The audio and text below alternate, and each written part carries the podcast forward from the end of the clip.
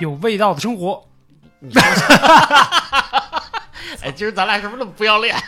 哎，对对对来啊！对了，哎，有趣的故事，有味道的生活，欢迎收听。榴莲客栈大家好啊，我是准备去世界杯售卖花生瓜子儿的宁宁啊，可以啊，我是伪球迷大斌，啊，是变伪球迷哎，了。这特别这个舔裂的球迷是吧？啊今年世界杯没法看，啊，没法看是吧？聊聊水杯，聊水水杯是吧？男人的运动嘛，对不对？世谁界告诉你的？啊女人的运动。啊 对在在中国女足肯定是这个半边天比一边天厉害是吧？上届世界杯有朝鲜吗？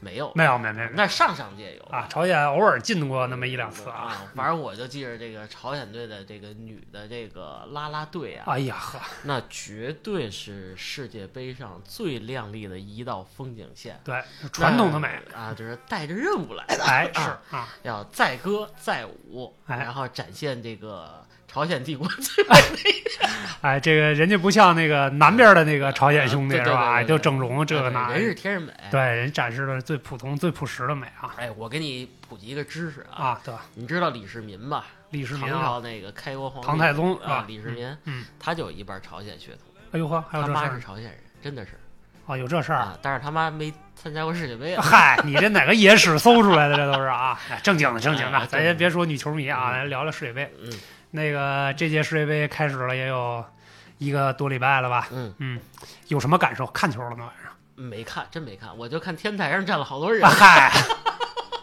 这些看来都是看伤心的是吧？哎，可能把身家都压上那种。胖子不是把所有的零花钱是吧？哎，能说吗？节目上，哎，他们家属听见，哎，稍微透露一点 可以啊，透露一点。他藏在鞋垫里的五块钱，哎，就五块啊，是吧？嗯我还借了他五块，哎呀，他买了十块钱那个彩票，哎，这赢了有你一半儿是吧？啊结果全赔了。啊，全赔了，全赔了。他这个好在是风控啊，他也上不了天台是吧？嗯，对，其实这个应该把大壮叫来，可惜这个风控在家，他也出不来，是吧？几天了，他这个有日子了，有日子了。呃，世界杯一开赛就在家 啊我觉得啊他不是被封控，啊！他绝对是找了一理由，他不想见你，哎，他他肯定是不想见我们是吧？嗯欠着你钱呢，我看行啊，这里还有我两块呢，还有你两块啊，特别好。嗯。对，我觉得这届世界杯开赛一一个多周了吧，一个多礼拜，不到十天的时间，是吧？这前两轮小组赛踢完了，总体有个感觉，嗯就感觉这届世界杯呢，第一零比零特别多，嗯第二呢是这个冷门特别多。嗯哎这个冷门呢，反正我觉得可以理解，但是平局零比零特别多呢，互交白卷儿的这个，我觉得多少有点儿，就是作为阴谋论的角度来讲啊，嗯哎，反正不好说，是吧？哎不好说，不好说，我觉得他们是绷着的，知道吧？就是根本就没发力啊！真是，你看这个日本和德国这场啊，哎，三比一是吧？日本是二二比二比一，二比一人家以前就有预言了，这嗯个大空翼 大空翼，哎，啊，我要战胜德国队是特别好啊，，人家就战胜了，这次也不例外啊，就是这个梦想成真了，是吧？成真了！嗯我觉得日本球迷太幸福了，嗯就是不管怎么说，人家都幸福着呢啊。这个咱后边咱再说中国队的事儿啊，一会儿再说。啊一会儿再说。嗯中国队这个属于吐我跟你说的重灾区啊中国队啊虽然没进世界杯，啊！但是咱们中国人为世界杯做了卓越献的贡献。那你看，世界足联呃，世界足联应该是我们的这个主主主场，是不是？哎，咱们是不是一直在努力申办的这个世界杯呢？呃，一直是有这个想法，但是这个成绩呀，它它也也不能太差呀，对吧？不是，跟成绩有什么关系？我们有实力可以举办世界杯啊，杯。是你有这个实力，嗯但是人家这个国际足联里边呢，会认为这个如果你水平太低的话，嗯，不一定具备这个对足球更普及、更好的发展有贡献。啊啊范指导不是说吗咱连日越南都踢不过？对，真是啊。对这个这个中国队，其实按理来讲，论市场的角度来讲啊，足球推广呢，它按理来讲举办一届世界杯应该没什么问题。嗯，所以作为中国球迷的角度来讲呢，这个能进入世界杯正赛，估计也就靠主办权了。那我跟你说，这个嗯。这这，咱们如果举办另一种世界杯啊，嗯，世界击剑狂魔杯，嗨，可以。咱们中国 number 啊，这这 number 你服吗？永恒的冠军，哎，啊永恒的冠军，梦之队。嗯，击剑狂魔这跟足球两码事儿啊。哎，对，说到世界杯啊，其实咱们从头来捋一捋啊，倒不是咱们说历史啊，嗯。本来咱今儿老哥俩就是闲聊啊。嗯，你觉得啊，这个从这个抽签儿的时候开始啊，哎，这个里边儿有没有水？有没有黑幕？有没有黑幕幕啊幕幕幕？对，我觉得这个这个只要有人的地方就有江湖是吧？哎，有组织的地方就一定有黑幕啊，或多或少都会有。可惜中国队没感受到，哎没机会啊，没机会没机会。你们想黑我没门没门儿，连窗户你都没有，嗯是吧？嗯，肯定会有的。嗯嗯。然后呢？然后就是有一些，当然这种东西不能爆出来，是吧？但是我记得曾经有一次贝克汉姆在接受采访的时候，哎，提过一嘴，嗯说呢，我去代表英国队去抽签儿去，是吧？啊，哎，对，抽签儿都得是名流是吧？啊，对，就这个这个各个国家的这个，不管是足协的领导，嗯还是说这个在足球方面很有影响力的人，嗯是吧？这是一面国家的旗帜，去代表国家队去抽签儿去。嗯。啊，那次采访其实他提到了一个问题啊，嗯。就是说，我觉得我摸的那些球里边，嗯。比如这一个大玻璃碗，玻璃碗里边有四个球，嗯。或者有八个球啊，嗯。咱这最后抽出一个来，嗯。叭一拧开，哎，这个国家名字露出来。嗯。他曾经说过呢，他说我感觉有的球是热的。哦，哎，它跟别的球的温度是不一样的，嗯但是人家也没说这里边有黑幕啊。咱们这个，怕贝克汉姆手冷，对对对，暖和暖和是吧？啊，就是人家可能是有这个方面的倾向性，嗯是吧？这个热球就属于热门球队，哎没准是有这意思嗯啊。但是这个东西就是纯属阴谋论了，没有说什么坐实的证据。嗯嗯反正我是都觉得，我是站在阴谋论这角度上，我是觉得肯定。嗯一是比如说这个可能有的球大，哎，这也摸不出来啊，对，大小这有的带电的，哎呀，对对，有静电往你手里钻是吧？哎。这个不能动啊。对，特别好啊！咱还是说说比赛，说说比赛啊！嗯我觉得这届的比赛呢，第一给我一个特别明显的感受，嗯呃，我觉得颠覆了我对足球比赛的定义。啊，咱们都认为足球比赛是九十分钟的比赛，嗯但是这届世界杯啊，呃，让我感觉足球比赛可不止九十分钟，就六百分钟哎，六在在至少得一百以上。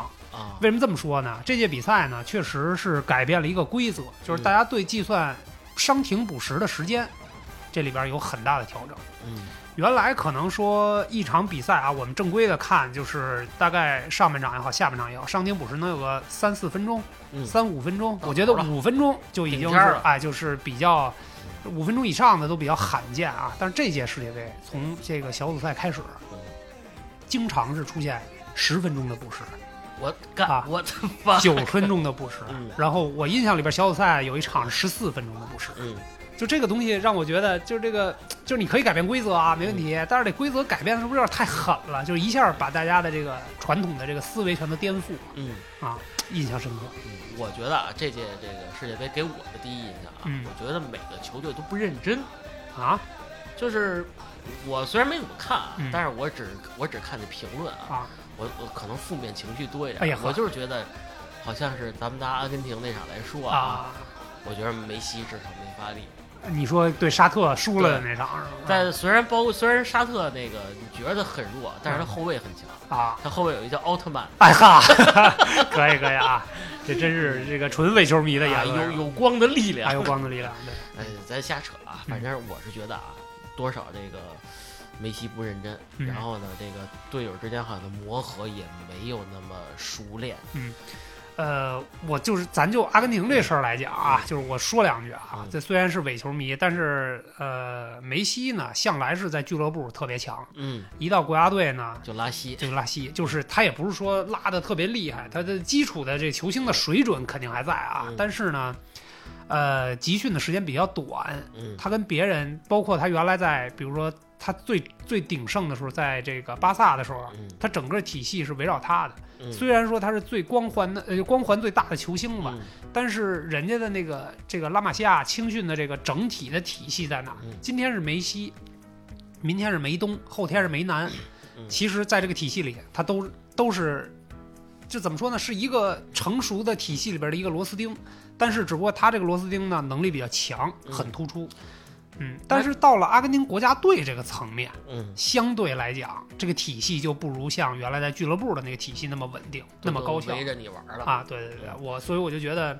呃，我觉得进了世界杯的球队，你要说不努力，嗯或者说说说不认真，我不太赞同那那这么横向对比啊，是不是嗯就跟那一年你转到皇马啊，是吗？是吧？嗯你那会儿穿七号，后啊，对对对对对是几号我都忘了啊，。二十三号，啊大大家好，我叫大卫贝克汉姆 啊，贝克汉姆宾啊啊，OK，嗯。就是你你那会儿的心态是什么样？觉得，哎，是不是大家也是围绕着你来踢球？呃，我觉得那、是吧，不能这么说，不能这么哎，这个足球是个团队的运动，对吧？嗯所有人大家都得拧成一股劲儿，嗯这个球队才能有好的成绩，是吧？嗯才能有好的表现，你刚到皇马的时候，你适应吗？还行吧？嗯啊，我觉得那个马德里那边的烤肉还是不错的，嗯嗯，有新疆的味道。啊啊！你的对你的转会费满意吗？呃，还可以，我他妈实在是吃不下去了，咱他妈聊点正经事儿行不行？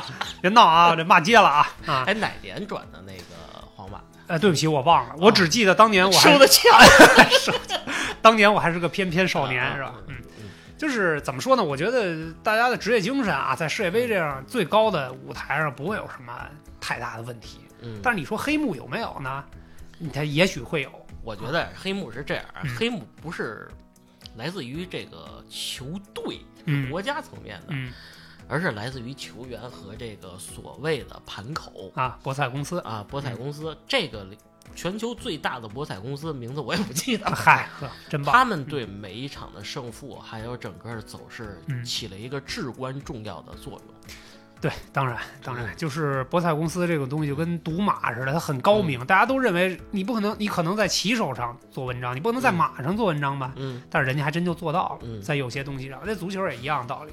他的盘口可能就是他不会控制整个球队，嗯有的时候他可能控制个人，嗯比如说裁判，嗯，或者说某一个球星。控制一个球迷，哎呀嗨，你在那骂骂街去是吧？影响对方是吧？嗯啊，我觉得有这种可能，绝对有这种可能。其实，呃，再举一简单例子，你看那年世界杯，这个朝鲜队不是参赛了吗？嗯人就说唯一唯一一个不会受到这个啊，这个博彩影啊响的、博彩公司影响就是这个朝鲜队。对，因为我们常年这个闭关锁国是吧？啊，不跟世界盘口接，嗯不跟世界盘口对接是吧？对他们比较实力，踢不好回去就挖。不会就挖矿了，太狠了。嗯，黑黑幕咱往后哎，往后说，往后说。嗯至今你大概看了多少场啊？我看了大概有个七八场吧，七八场啊。但是基本上啊，嗯这个看一半就睡着了，啊，太困哎，了。太困了。因为小组赛前两轮有六点和九点的，嗯，这个可能还还好一点还 OK。啊。从第三轮开始呢，全改成十一点和晚上三点的你弄点烤肠，来点花生米，弄点啤酒，啊。还还没打开听呢，可能就睡着了。对，就差不多吧。就是第二天早上起来睡醒了，把啤酒碰倒了，就那种感觉。所以说这个咱们一定要努把力，嗯，争取让这个神州大地上哎举办一次世界杯世。界杯，那也让这些欧美或者南美这些球迷，让他们晚上也熬夜哎，让他们熬夜是是吧？啊，别老光我们救活国际市场了，是不是？其实你看那年这个日韩世界杯，哎，是不是？就舒服的多是吧？舒服多哎，你看看，哎，那是下午三点开始是吧？，对对对对对，有有下午场小组赛的时候，对，我对这个日韩世界杯嗯，还是比较情有独钟。哎呦呵，嗯我还有时候我说你怎么那么爱聊黑幕呢？那届是到目前为止最黑的一届了啊！那个你还记得吗？那天嗯那天那个足球这名字嗯，飞飞火流流星，哎，这名儿起的也挺帅的。对，就听着就特别有气势。那那年等于就是这个三十二支球队，等于是分为两批，一批在日本，嗯一批在韩国。对两个国家联合主办的嘛，嗯嗯嗯，不错，反正我觉得啊，也该轮到咱们了。我觉得就应该是在不久的将来，呃，美好的愿望吧，大概三届之内啊，三届之内，啊对，，中国队勇夺世界杯。你 又想起了这个视频是吧？啊，特别好，特别好。年轻的朋友可能没看的啊，哎，可以网上搜一搜搜一搜，这个视频特别有意思。嗯中国队勇夺世界杯。嗯，嗯，我们聊着聊着，我老跟人没正经了，真是说回来说说说，你终于意识到了是吧？啊对对对嗯，我这鞋底子刚举起来啊，先别说那个日韩了，啊世，界杯了啊，咱就说这些。这届世界杯嗯哪哪场现在目前为止感觉还不错，看着挺过瘾的。呃，说实话，除了睡着的那些场次啊，伊朗对呃威尔士那场比赛，我是从头到尾看完的。嗯呃，作为伊朗的角度来讲，基本上可以说是生死战了。第一场让人家踢了个，让英格兰踢了个六比二，这个不管是人也丢了，嗯是这个球也丢了，是吧？嗯反正就是总体来讲很差。就是，但是我总认为呢，伊朗作为亚洲足球的一面旗帜啊，因为它跟日韩还不是一个概念。我觉得像他们那种，吃牛羊肉的，哎，对，就是怎么说呢？从力量和身体的角度来讲，嗯，真的更接近于欧洲人。嗯。他在对抗高对抗的这个比赛里边呢，他能把自己的技术动作呀，这个整个的这个战术体系能发挥出来，嗯。这点是跟日韩比他有最大的优势啊，嗯。是亚洲的这个比较强党的那种感觉？嗯。最后也是因为加长的补时、超长的补时，嗯。绝杀了这个呃威尔士。啊。啊。当时这威尔士头号球星是贝尔嘛，嗯。是吧？贝爷啊，都管他叫大圣是吧？嗯然后呢，给大圣都打哭了啊，啊真哭了。基本上啊，真哭了，坐在哎，他他没哭，反正坐在地下就很茫然，对对嗯，就是那种血性啊，让我真的说到最后进球的那一刻，就是补时的伤停补时，因为他如果这场再平了，嗯。那一组的局势呢也比较微妙，他要说想出现就很难了，所以必须得赢。第三场对美国，嗯，对美伊朗对美国这场比赛呢，绝对有看头，绝对有看头。哎，嗯这咱往后说啊，咱先说威尔士这场嗯，我是觉得太燃了。到最后的时间，我不知道是因为威尔士的体力不行了，还是怎么样，被伊朗一直压着打，但是总是得势不得分。嗯到最后那一刻，外围的一脚远射，其实还是个后后场球员、后卫球员啊，嗯一脚世界波开大球啊！那破门的那一刻，我是真从床上蹦起来了啊，啊！确实太爽了，就感觉说这才是世界啊，对，这才是世界杯，这这应该亚洲球队的门面嘛，嗯就这个意思。我认为他应该有这样的水准。嗯。包括其实你看这几年亚洲足球啊，嗯它引进了好多这种欧洲的这种打法，对，尤其是德国教练呀、嗯西班牙教练呀，对是这种教练他会引进他那种超然的这种足球思想在里边，他的足球理念是可以看得出来的。而且他的基建啊，嗯相对这个泛亚的地嗯区的这个球队，嗯配合的什么要比咱们比这个亚洲这边要好，嗯梯队建设这块儿，对，而且其实为什么说伊朗最后能能这个赢一个欧洲球队，让我觉得说心情那么爽？你看那个之前沙特嗯也赢了，赢了阿根廷，嗯对吧？那个日本也赢了德国，但是我没那么激动你觉得有黑幕的？啊！不不，不是黑幕咱不说啊，就是至少我觉得呃，这个水平虽然说沙特那场比较悬殊，嗯但是足球本身就有偶然性，他赢那我没觉得多激动，因为我不觉得沙特能 能代表伊朗，哦，不是能代表亚洲，在伊朗在我心中那样的地位。啊，这个日本呢是属于这个技术流打了这么多年了，打传控打地面，对吧？人家一直就在强者的范围之内。嗯哎，赢德国呢也不是说让我多意外啊，嗯但是伊朗这一场可能是势均力敌。他跟欧洲的二流的球队在世界杯范围、嗯世界杯正赛范围，欧洲二流球队去比嗯，他真的是拼出血性，到最后能绝杀。你这二流球队说的有点含糊，比如说哪嗯些哪些球队都是二流球队？那那你看，就在我心里啊，这这东西没有说官方的东西，啊在我心里，比如说像法国这算二流啊，不不，法国是一流嘛，啊，像德国、像比利时这都是啊，这都是又有球星，又有战绩，又有这个呃更先进的足球理念，对吧？包括人家本土的联赛，比如西班牙，嗯。这是一流的。西甲、对你像什么威尔士啊，像什么这个比利时，呃，不不不不，比利时是强队，像像比如说像像什么瑞士啊，像什么丹麦呀、嗯。这种球队，我我在我心里，我认为他在欧洲的这个整个梯队里可能算二流球队。然后尤其是像威尔士这种呢，顶当家球星贝尔是属于这个暮年了，啊。基本上他也不在这个巅峰了，嗯，但是人家整体的身体素质、技术素养还是在的。嗯哎，最后时刻，伊朗真是这个血性让我特别的特别为之一振吧，为国报仇，啊，对对，特别爽嗯。然后呢，他第二场赢了，第三场血拼美国嘛，对吧？这个事儿就真的有看头了。嗯那场比赛其实是凌晨三点的比赛。嗯，你准备但但是必须得看看啊，因为这场球绝对不可能有黑幕和假球。嗯，这里边还有花边新闻啊，就这两天出的事儿国旗的事儿啊，对对对，在美国的这个世界杯官网上面，嗯美国足协的世界杯官网上把人那个伊朗那个国旗都国旗中间那个国徽给人去了，这事儿有点恶心了。啊这太蔑视啊，对，是啊，然后人家伊朗向国际足联申诉说说建议美国队应该停赛十场什么的那啊，美国应该把那国旗上面那盖儿都 把星儿都去了吧，就剩条条了啊嗯，星条旗你就白板旗就完了，对嗯打倒美帝，啊，打倒美帝啊，这可以，这可以。美国强吗？你觉得？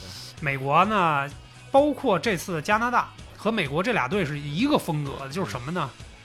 拼身体素质绝对世界一流，嗯各种体育项目绝对都是世界一流的身体素质。傻大憨粗，啊，对，就是说你要说拼黑又硬啊什么的、这种的，那绝对的，谁也拼不过他。嗯但是论足球的这个素养啊，嗯整体战术素养来讲，他只要不会太差，嗯他进世界杯就不会出什么意外。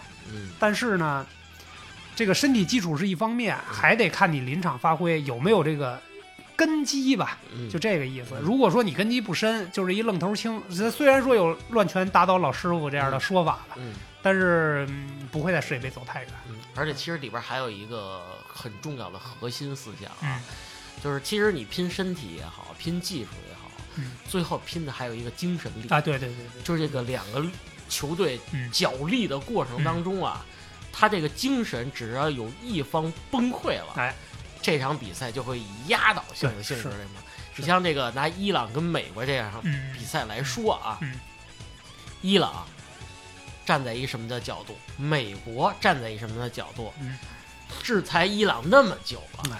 我们我们伊朗人民终于可以代表亚洲，嗯是吧？嗯代表祖国哎灭你一次。灭你一次。对，我觉得从精神层面来讲，一个是来比赛的，一个是来拼命的。嗯，对，所以大胆预测一下，啊我认为伊朗还是有很大的赢面的。二比一吧。二比一啊，嗯可以可以我准备拿出点钱买几注，啊，是吧？啊可以，我可以可以啊。咱俩那个凑一凑一单。哎，行，回头天台咱俩先预定个位置是吧？哎，这个这个足球就是这样啊，我还是希望这个伊朗能胜利。啊。当然，当然，当然，我也觉得伊朗这届真的让我觉得这个拼搏的精神是非常足的嗯啊。对，还说到这个国家队啊，嗯是不是这个国家队的主教练？呃，是本国啊？不不一不一定，不定不一定，，不一定。对，这个不一定嗯。呃，我觉得反正就是咱们再说说亚洲球队，哎，这这几支亚洲球队进入世界杯呢，我觉得，呃，确实都是强队。嗯除了这个卡塔尔这个主办这个主办国，确实这两场都输了。啊，踢得也哎，对，临时的也就是就就就准备出局了，第三第三场就荣誉之战了啊嗯。除了这个之外呢，像沙特、像伊朗、像日本跟韩国，其实踢的都挺有血性的。嗯这个咱们不得不承认嗯。但是这届比赛看完了之后，嗯我才觉得原来没有这么明显的感受。当然，原来是知道这个东西，就是身体作为足球这样这种高高对抗的项目来讲，太重要了，嗯真的太重要了。呃，这么说吧，没有身体作为保障，嗯你的技术动作、你的战术思想是完全发挥不出来，嗯完全被压制。我原来看了一个纪录片啊，跟足球有相当大的关系。嗯他请了世界顶级的十个球星，嗯包括你。啊，是吗？哎呦，还有我呢，你那期特别的特别爽。啊，他在世界各地找了十个球员，就是低年低年龄的嗯青少年，嗯有中国的，有日本的，有这个什么沙特，这些都有。嗯世界他挑出十个人，嗯我那那期我从头看到尾，就是贝克汉姆嗯一直在带这几个球员，嗯他挑出一个跟他这个性格和这个脚法都嗯特别相似的。嗯有最后有一一个小比赛，就是罚任意球，看谁罚的准。啊我不知道你看没看啊？啊，没看没看最后那哥们儿，呃，我忘了是哪国人了，他就罚的特准。嗯贝克汉姆说你你很厉害，啊我奖励你一东西吧，啊，奖励一辆跑车。哇，哇可以啊，我怎么没去呢？真是，而且是贝克汉姆自己掏钱，啊，可以你自己掏钱，你这儿没劲。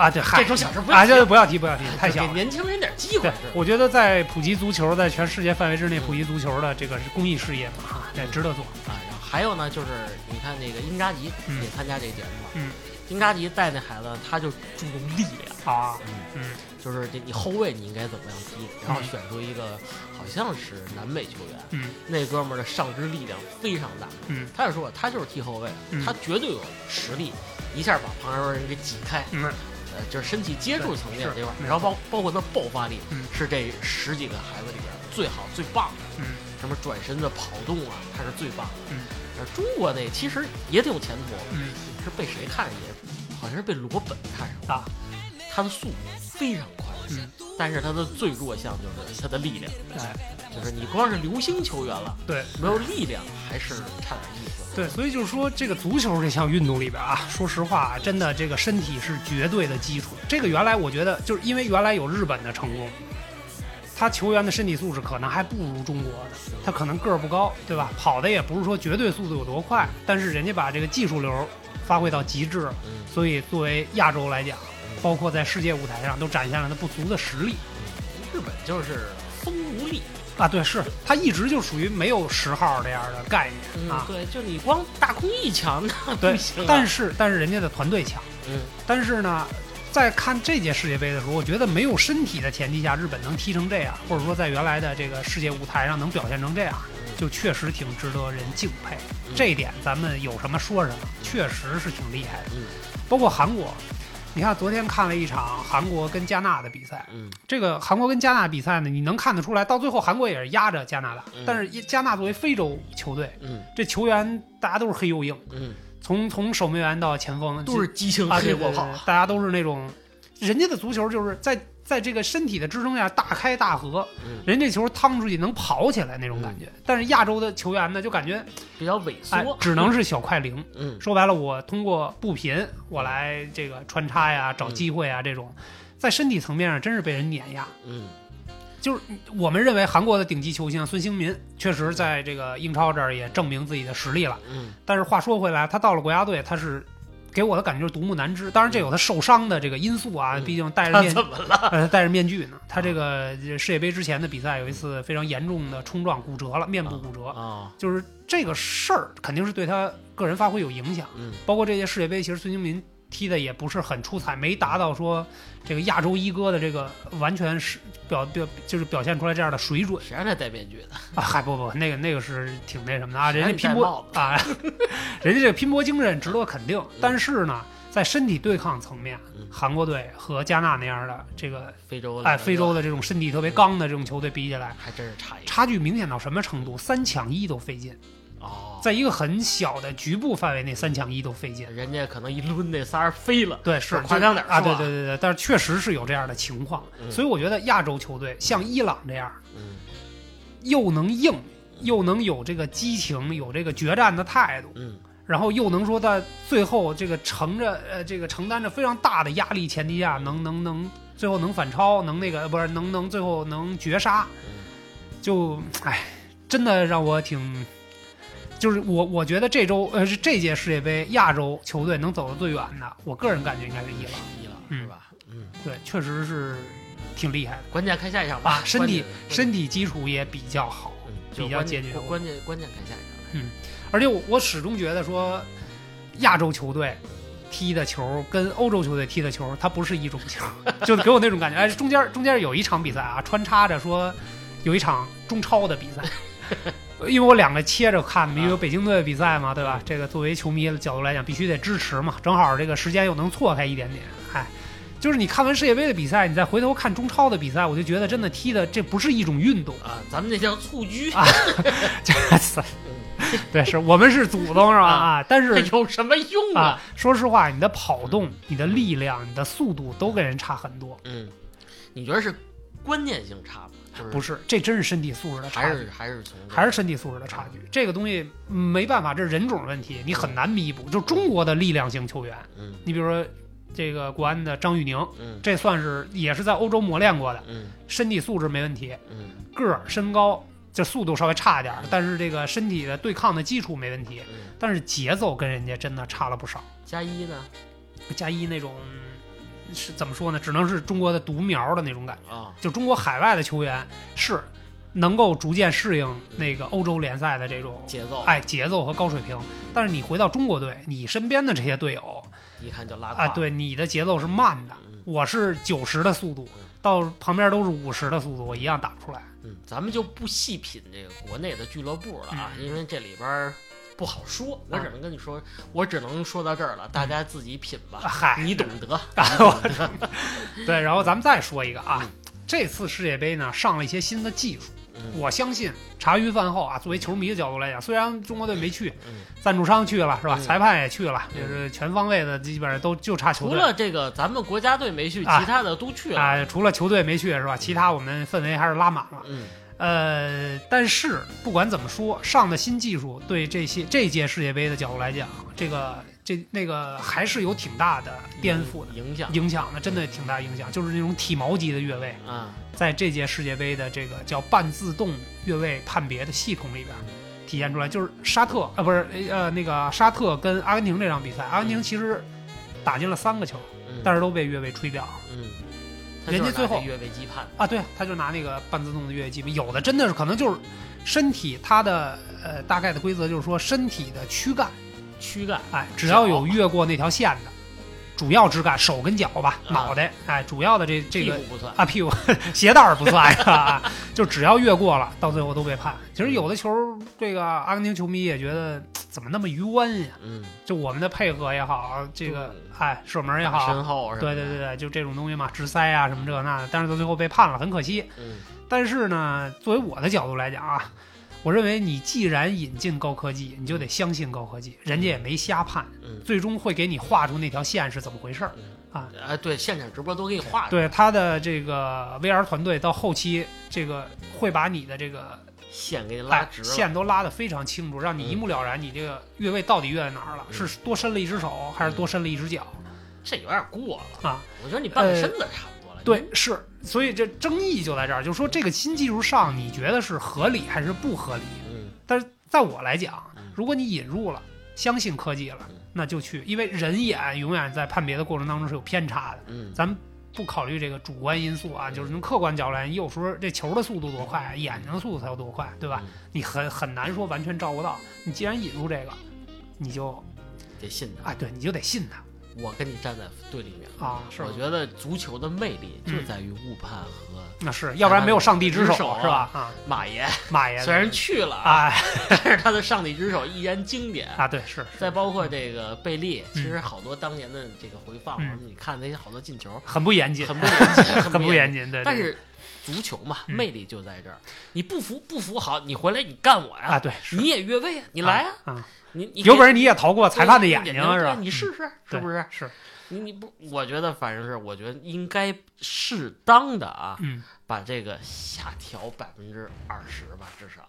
嗯你你身体就我我的意思啊，嗯，比如说你一胳膊就算就算了吧，嗯你判那么严干什么？我出去鞋带你也算，对对你。过分不过分？对，就是当然这里边也有一些争论啊，我也看到一些这个大家的说法，呃，有一些东西我是认同的，比如说它的这个半自动越位这个技术，嗯。这个球，呃，VR 会告诉 VR 就是上面的那个控制室会告诉裁判这球越位了，嗯。但是这个球越位的画面可能是在五分钟之后才放出来，就是我说拉线的这个东西，嗯，就是有人就会讲说五分钟你耽误多长时间？啊，就是你可能比赛还在正常踢，嗯踢着踢着五分钟中间有一个犯规啊，或者有一个死球，他把这画面放出来，嗯那其实有人就会有争议，说这五分钟你是不是 P 了一个这个出来？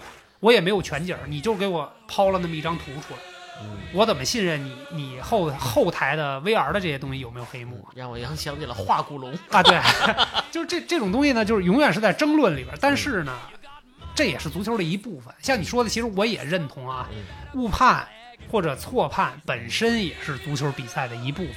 嗯但是呢，我还是坚定这样的观点嗯：既然用了这种高科技的东西，科技就是严谨的，嗯，它越位就是越位，当然也是公平的。对，不是说你伸胳膊越位，我伸胳膊就不越位，对吧？呃之前后来我看这关于科技的东西，我也看了看。嗯你看这个这几年，你说德甲、意甲、法甲这些东西，你会发现教练人手里一拿一 iPad，啊，是是是，真的是，我有一镜头特写，照他那个 iPad 上，嗯真的有那个每个球员的体力操，嗯啊，就跟玩游戏似的。是是是，然后这个他现在的肌肉含量是怎么着，嗯都是这些数值，他应该踢多长时间？是有一些科学的判定。嗯。其实这个也是个争论啊，就现代足球的角度来讲，我也听到了很多这样的争论是什么呢？足球里边科技含量那么高，那它还是一场纯粹的足球比赛？嗯那到最后其实拼的大家是科技含量，啊，对，就那种感觉。测一测你肌肉含量能踢多长时间？啊，对，是是，就是如果完全是科技的，那足球就少了人情味儿嗯在这里边。嗯，当然，就即便这么发达，中国足球还是没进世界杯，我就觉得，哎呀，真是。咱们戴上 VR 眼镜就赢了啊 咱没戴，啊等等着等着吧。咱希望电竞领域中国队能能独树一帜吧。嗯嗯哎，对你说到电竞啊，嗯这个如果啊啊。让你去买彩票，咱这如果你没买啊，啊，我真是啊。你会不会拿这个，比如说这个实况足球，啊。安排一场这个机器对机器参照一下这个比赛结果？对。那不如扔钢镚儿呢，那也不用猜了是吧？啊，这纯机器、纯 CPU 的这种就没法玩了。嗯。啊，旭哥老师不比较能干，对他们有时候玩那些，包括大壮他们玩那足球经理啊什么这那的，也不真正踢，嗯，就是看最后这个场上这小人儿画来画去的，然后谁谁谁就赢了。对对对，他好去买去啊，对我买人是吧？就那跳好几次楼，对对就是 玩游戏也跳楼的不至于啊。嗯，但是这届比赛呢，我觉得对你来讲啊，嗯有一点不太友好的地嗯方啊，因为卡塔尔这个这种西亚国家呢，嗯呃，有一个法律规定，嗯就是女球迷啊不能穿的太暴露，凭什么呀？规定。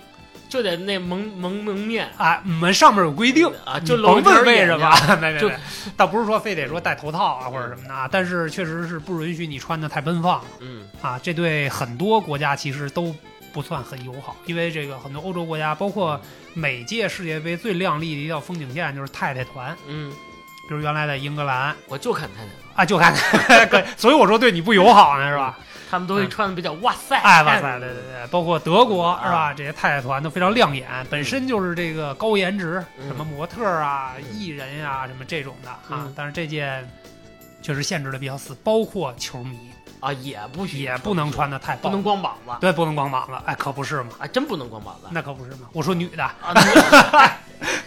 男的无所谓啊，男的的无所谓啊，那个身上画国旗啥都行。其实每届啊这个女球迷啊，嗯。包括啦啦队也好啊嗯，嗯，绝对是不可或缺的一股力量。对，当然，当然，当然这个力量直接 刺，激你别乐，直，接刺激到球员的发挥。哎，那可不，你觉得有用吗？真的绝对有用啊，老公加油！啊，对对对，我记得有一次啊，这个德国拿了一次冠军，我忘了是不是世界杯了啊。啊，然后当时太太团不都在看台上吗？嗯然后球员们第一时间都去跟太太团们，哎，亲热一下。大家这个是吧，安慰一下啊。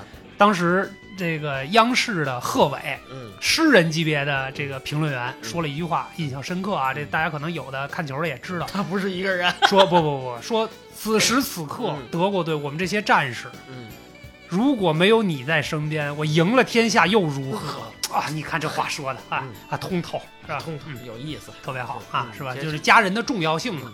嗯，也包括其实你看别的不说啊，比嗯如说家人，嗯你看巴乔，嗯他以前进球嗯都是那个摇篮的那个姿势，嗯，都是献给自己的家庭，哎献给自己的孩子。对，忧郁王子是不知道现在胖成什么样了啊，现在还还行吧，还行啊没有肥罗胖啊，没有肥罗胖。嗯对，这届反正每届的世界杯都会出一些呃特别出位的、嗯。特别漂亮的球迷，嗯，呃，包括这些现场直播的画面也会去抓，嗯。对吧？这个我哎，日你妈推 荐。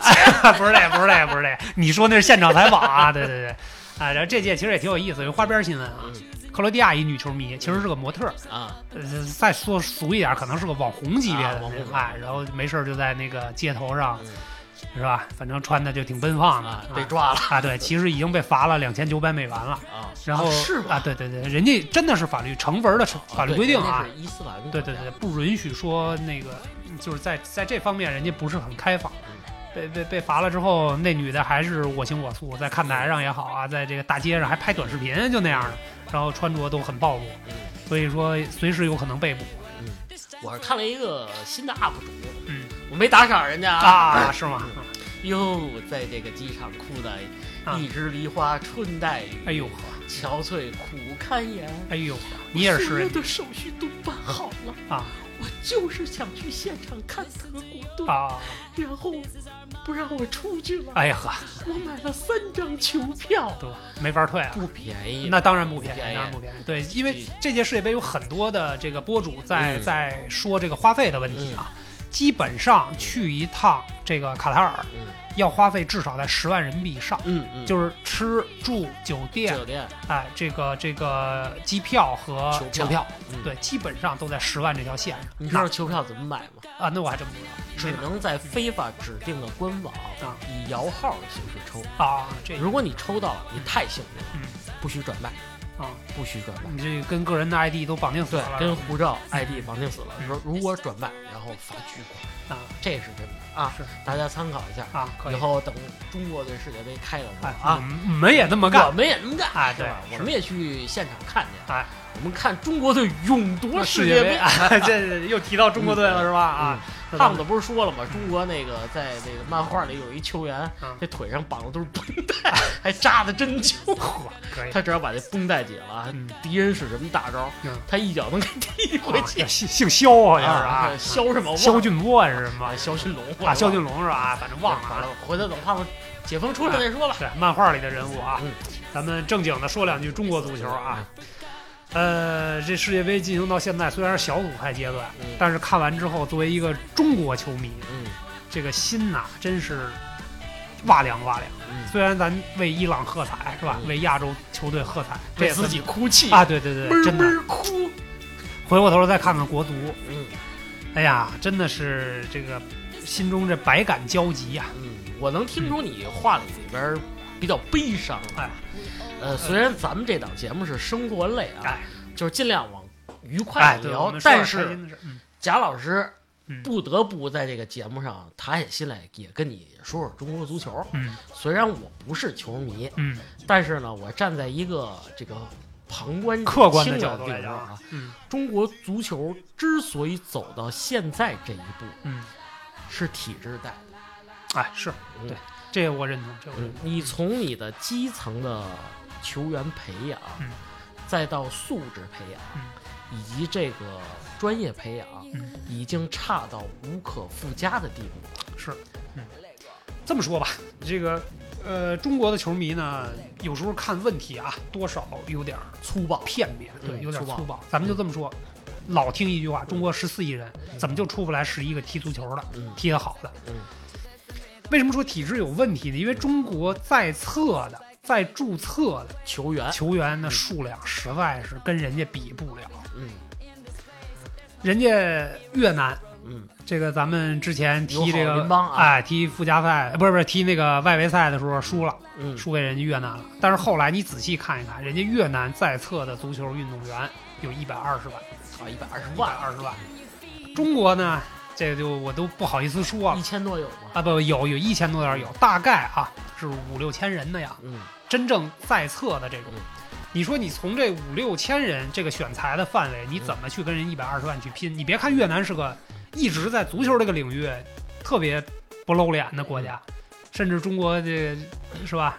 嗯咱原来踢人家五六比零，那范志毅不是也说嘛啊，今天输谁，明天输谁，脸都不要了是吧？早就不要啊，了。对对对，就是怎么说呢？这个是一个积累的过程。就是说，中国的体制呢，可能，呃，在我们这一代小的时候，如果想踢球，你家里必须得有钱，这是嗯客观的、这是客观的啊。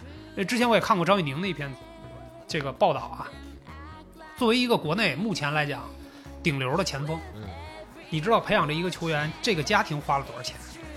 就数以百万计。数以百万计计，数以百万计，这这具体的事儿咱们也不不好说，但是人家在公开的采访里边也提到这个问题，就是说如果没有我们家这样相对这个殷实或者优渥的环境、嗯。财力，你是就是说他话啊，啊殷实，啊对是你是很难去在这个国外联赛征战，完全不考虑收入的前提。嗯。那中超球员，其实中国原来有个挺严重的问题，就是在青年级别，包括我们白金一代，或者说那会儿超白金一代啊，这个曲波的什么高明那一波人，曾经也在世界青年的这个范围内的全球的锦标赛啊，这个重要的杯赛里边也取得过很好的成绩，曾经还赢过阿根廷嗯。啊，那会儿还有阿根廷后来的里克梅啊什么这样的，奥尔特加这样的知名球星的青年队，嗯。就我们也赢过，但是一到了职业级别的比赛，我们的球员就水平啊，就真的这断崖啊式断崖式的下降。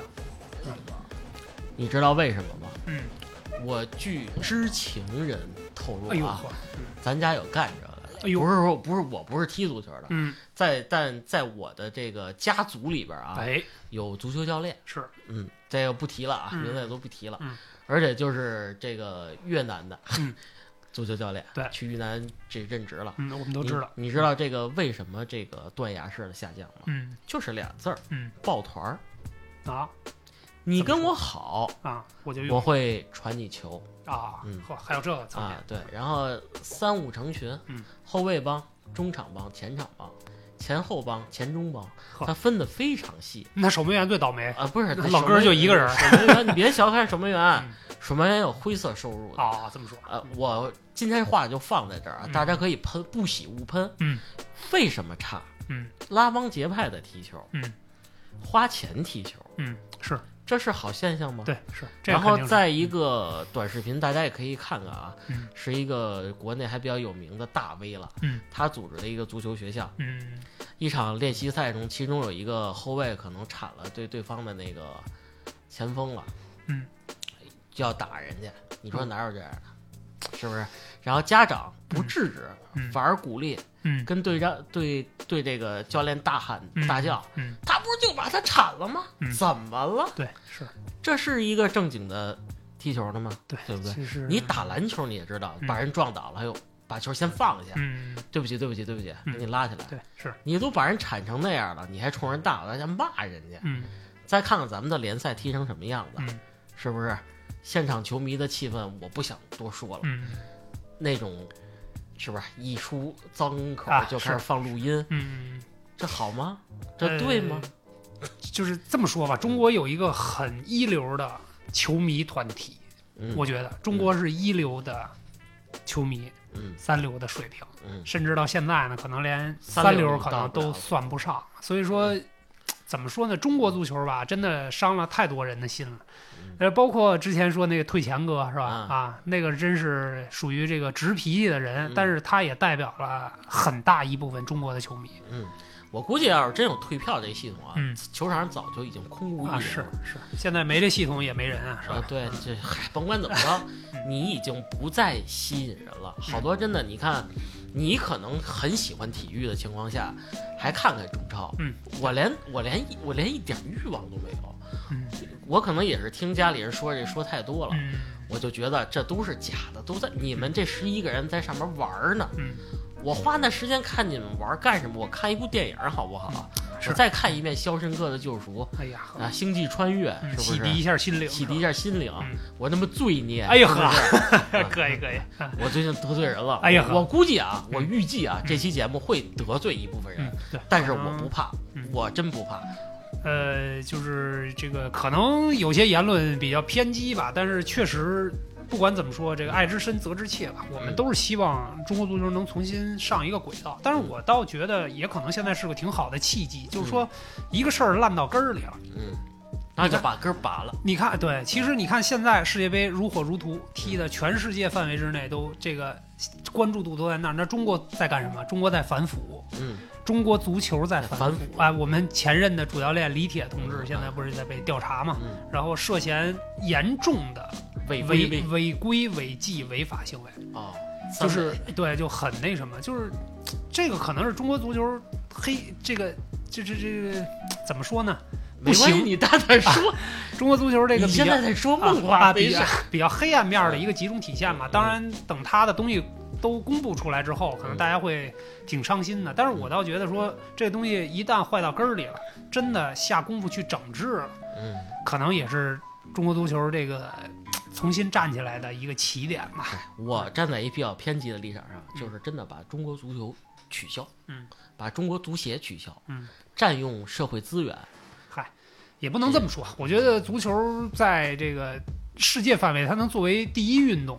那之所以为什么大家这么关注，嗯你骂也好，爱也好，那是，呃，它它这个运动的地位还在，你不可能说中国这么大一个大国，说连个踢球啊，对，的连个踢球都没有，这也不现实。说大家泄泄愤，你看很多球迷留言啊、什么的，包括帖子里边儿啊，解散中国足球，我第一个支持什么这的，那也就说说，真正肯定还是爱的，嗯爱足球的人有的是，只不过就是着急呀、就是中国什么时候能站起来啊？嗨，这个其实咱们远的什么欧洲，咱们不学，因为你太远了，你取经你也取不过来，你出国净花那冤枉钱干嘛？您就看看这个日本的梯队建设。啊，对，之前在咱们节目里我也聊过啊，简单咱们复述两句啊，嗯也不占用大家那么长时间。嗯人家就是从这个小学嗯开始，就开始对这个有一个正统的训练。嗯我那会儿跟倩倩不是去日本嘛，嗯就看日本小学生踢球，踢一下午，我们俩看，嗯人家的穿插配合，嗯人家进球以后欢呼，家长是怎么鼓励的，嗯是不是嗯非常好？然后呢，更有意思的，人家比如说这就是小学啊，嗯得了一什么冠军，会在他们这社区里嗯大肆宣大传肆宣传啊，是不是？然后你这个小学部、嗯中学部。嗯呃，这高中部都不一样，都有自己的梯队建设，非常完完整。嗯，它会给这国家这个足球输入特别新鲜的血液。对他的一波一波的人才培养，因为日本队呢，我记不住几个球星的名字，嗯。说实话，但是呢，日本也从来不是说我要突出某一个球星。嗯，他永远是梯队嗯。为主，然后整体的都是打团队的配合。嗯。中国队呢，说实话，我们曾经也有几个旅旅旅欧的这个球员，也算挺突出的，嗯，只是靠那几个人在带那有什么意义吗？。啊对，但是你整体捏成不了一个很好的这个团队，然后包括就像你刚才提到的说，整个的梯队建设，嗯呃，这个国内目前没有形成一个良性的运转的体系，嗯所以就是你要说对中国足球有点什么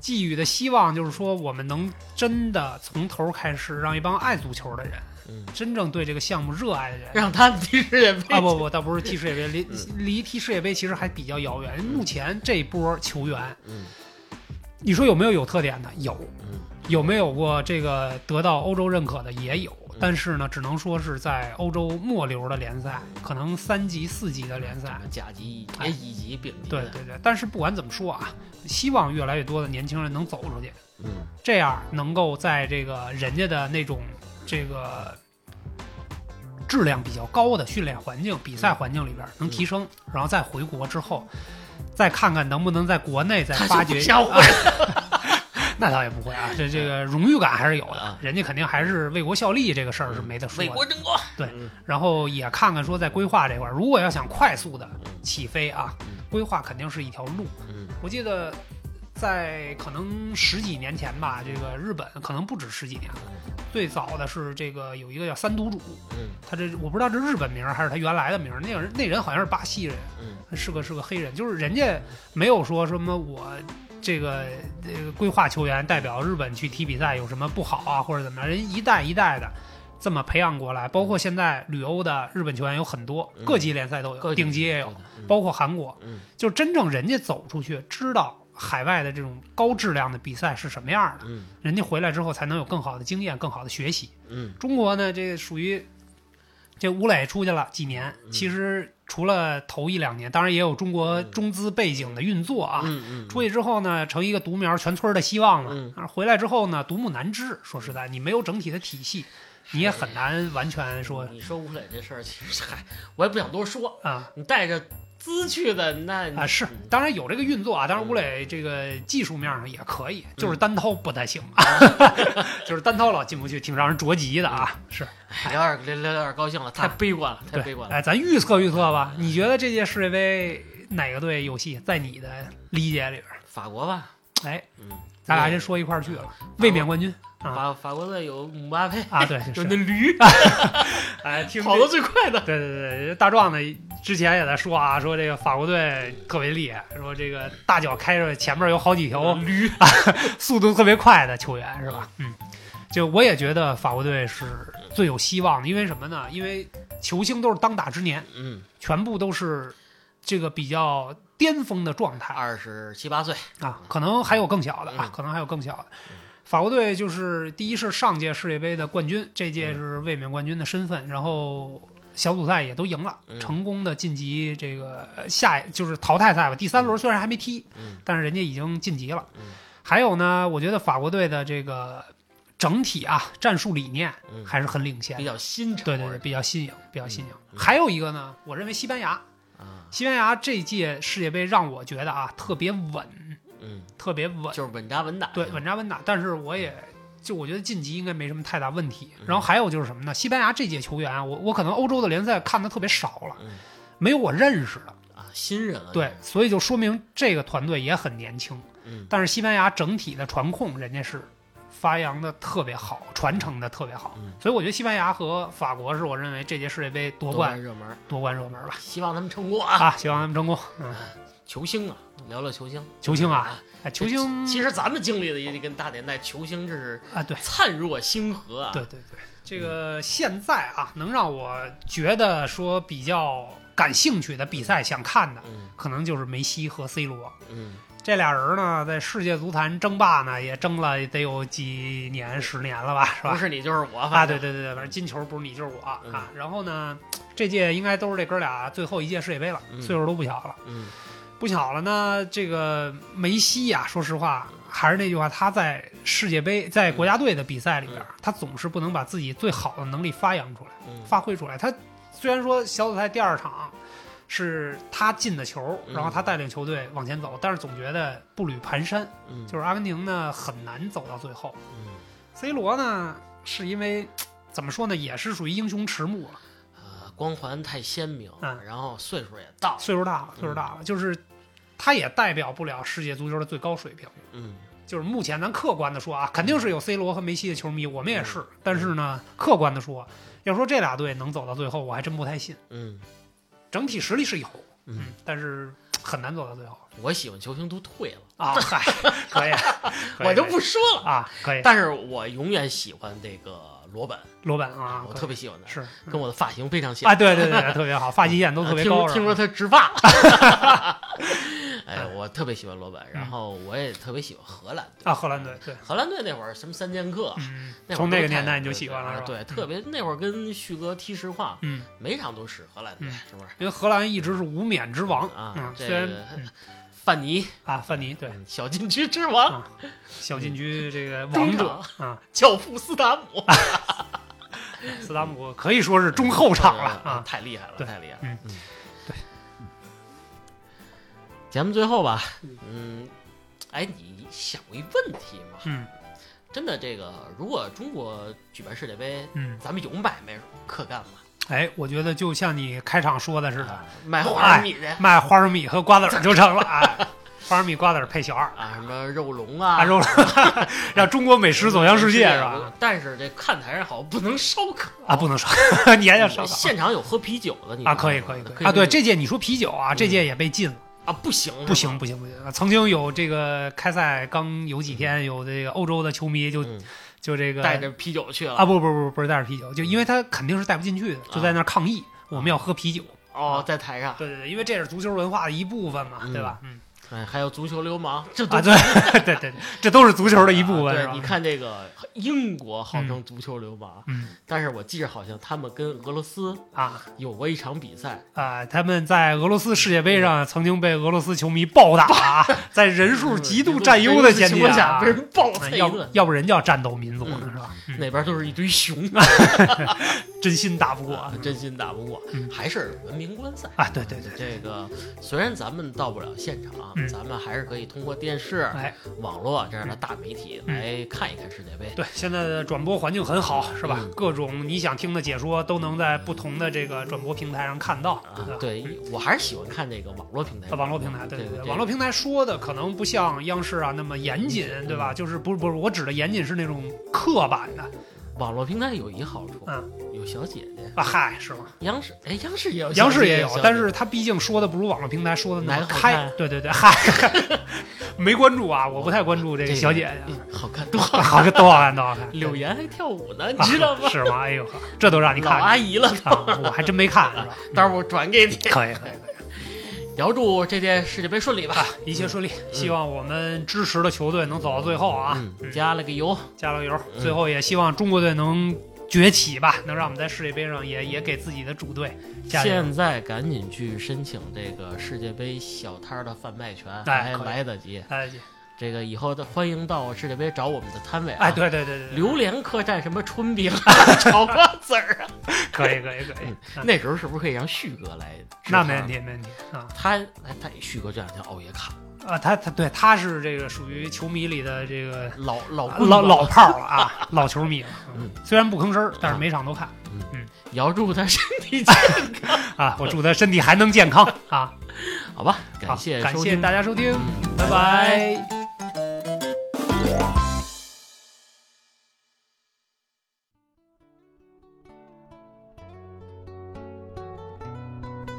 知道夏奇拉吗？哎呀，拉丁女拉丁天后啊，哎，她长得也好看。啊太有感染力了，啊，那个就现场那个妖娆的那个姿势，哇咔哎哇咔啊，太厉害了！哇咔哇咔，啊我看得我不能说了，这个时间禁播了，是还有那个瑞奇马丁。还有瑞奇马丁，对，，Go Go Go，就是我觉得音乐的激情啊，嗯真的挺能感染人的，尤其是在世界杯这种大大的大型的国际赛事里边，真的太太亮眼了。我跟你说个事儿啊，嗯。如果能听到现在，是绝对是黄金彩蛋，啊！有一年啊，嗯这个旭哥在我们家，就是瑞奇马丁那嗯，九八年啊，世界杯就是这 Go Go Go 六六六，嗯旭哥也跟那儿 Go Go Go，嗯然后一会儿我妈进来，你那小胳膊小短腿瞎动什么呀？确实有点尴尬了，是吧？尴尬了，当面怼脸。